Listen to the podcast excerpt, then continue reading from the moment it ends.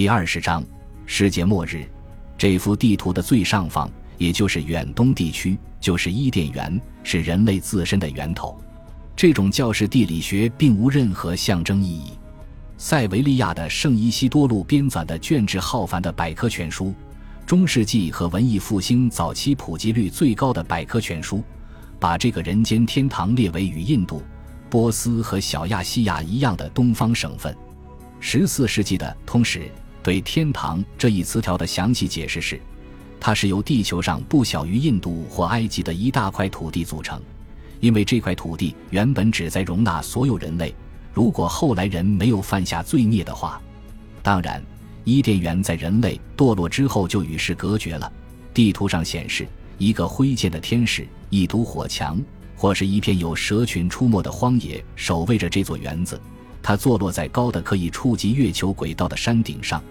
因而，在大洪水期间滴水未沾；或是建在岛上，唯一的入口是一扇令人望而生畏的大门，上书“天堂之门”。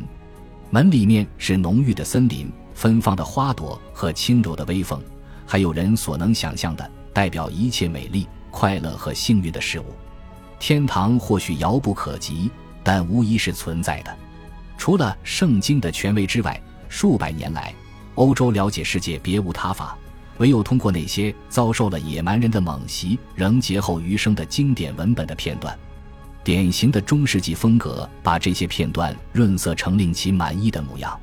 中世纪最畅销的《亚历山大罗曼史》中记录了亚历山大大帝的冒险经历，其中讲述了亚历山大有一次邂逅伊甸园的遭遇。这个故事有无数个版本，而且一个比一个牵强。在其中一个版本中，亚历山大及其同伴沿着恒河航行，来到了一堵高耸入云的城墙边，在绕着墙底部走了三天后。他们终于看到一扇小窗，于是就冲上喊话。回应的老门卫说：“他们来到了圣徒之城，有生命危险。”亚历山大带着一件纪念品离开了那里，那是一块比黄金还重的石头，但一碰到土地就会变得比羽毛还轻，象征着世上最强大之人的结局。那些经由中世纪的创作智慧添油加醋的古代传说也功不可没。致使人们普遍相信亚历山大在旅行中遭遇过很多怪异种族，包括矮人族、食人族、狗头人，或是脸长在胸膛上的人，还有些是有头无嘴、靠苹果的香气维持生命的种族。每个种族都有个公认的名字，最后一个被恰如其分地称作文苹果族。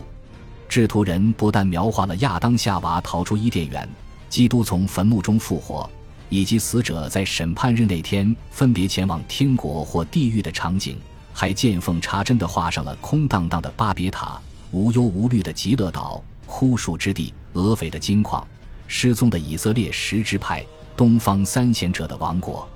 以及哥格和马哥的野蛮国度。他们四下逃散将会引发世间的末日之战。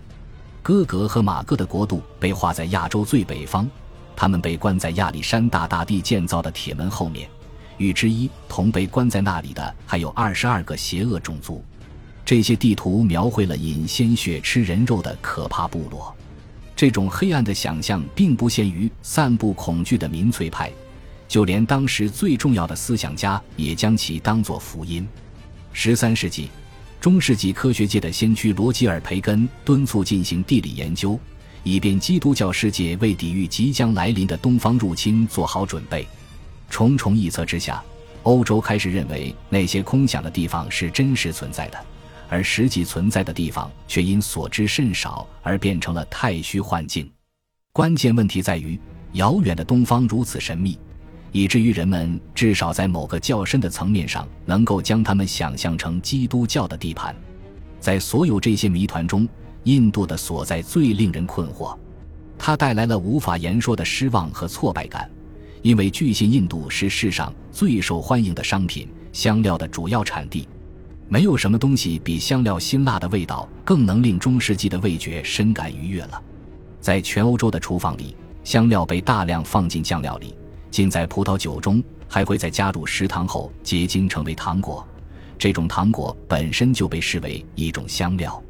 肉桂将和藏红花是每个体面厨师的必备之物，而珍贵的丁香、肉豆蔻子和肉豆蔻衣也同样无处不在。连乡下人也渴望得到黑胡椒，而富裕的美食家以惊人的速度匆匆吞下从回秦到俄族的各种香料。十五世纪，第一代白金汉公爵的家人每天都要吃掉两磅香料，包括将近一磅胡椒和半磅姜。而如此庞大的摄入量，与国王、贵族和主教们在宴会上倒进锅里的香料袋比起来，也相形见绌。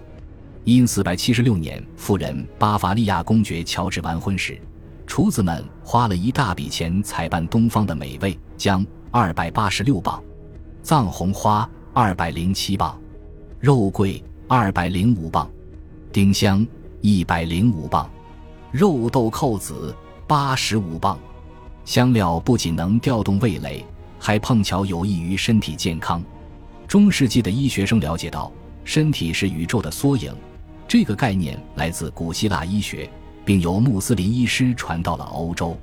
四种体液分别是火、土、气、水，在人体内的对等物，每一种都被赋予了自己的性格特征。例如，血液会让人气色红润或压抑不住地乐观，而黑色的胆汁则导致忧郁。没有一个人有性生来就有一个完美的平衡，但过度失衡便会导致疾病。食物在保持身体平衡方面尤其重要，和体液一样，食物也根据其所含热量和水分而分为不同的类别。诸如鱼类和多种肉食这样的湿冷食物，在适度添加干热的香料后，危险程度就降低了。更妙的是，人们认为香料是高效的泻药，在那个喜欢对重疾下猛药的时代，这是人们很重视的特性。每种香料都有其特别的药物用途，在旧和楚的标记下，药剂师将脱水后的宝贝研磨后放进香甜酒、药丸和松香中，然后作为特效药和健康补品出售。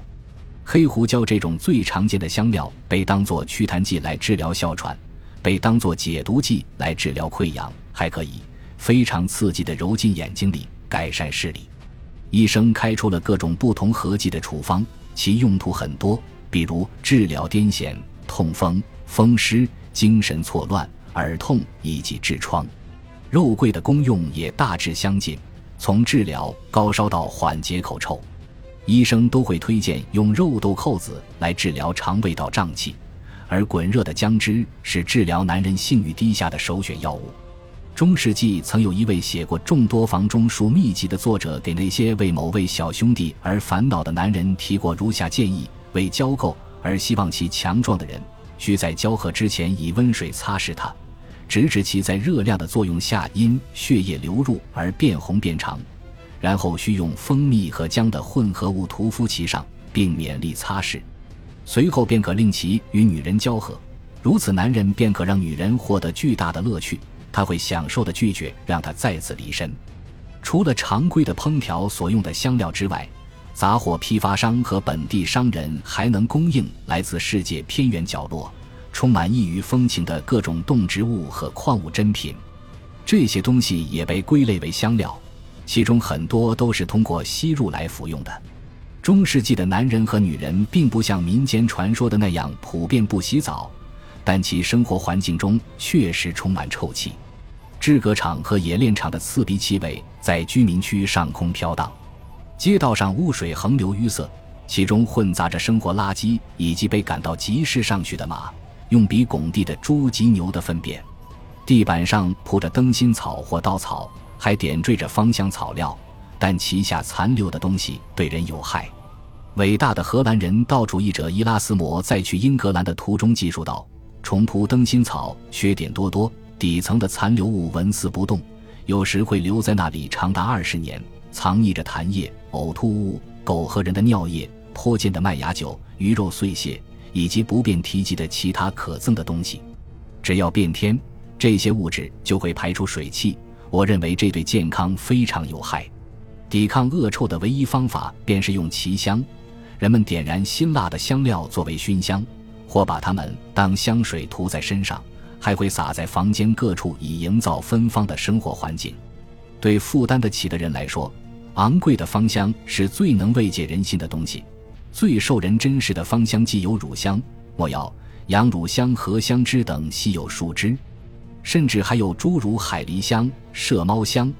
以及从喜马拉雅山脉的一种麝身上提取的麝香等更为芳香的分泌物。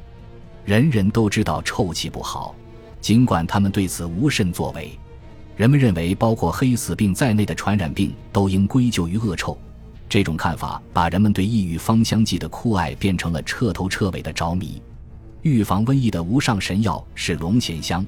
这是抹香鲸吐出或排出的肠道脂肪分泌物，在水中硬化后被冲到东非的岸上，形成一种有硬壳的灰疙瘩，闻起来有动物。土壤和大海的味道。大名鼎鼎的巴黎大学医学院曾开过一种混合了龙涎香和其他芳香剂，如檀香和沉香木、没药和肉豆蔻衣的处方药，装在名为“香丸”的穿孔金属球中。但法兰西的国王和王后以及少数能负担得起的人吸的都是纯龙涎香。感谢您的收听，喜欢别忘了订阅加关注。主页有更多精彩内容。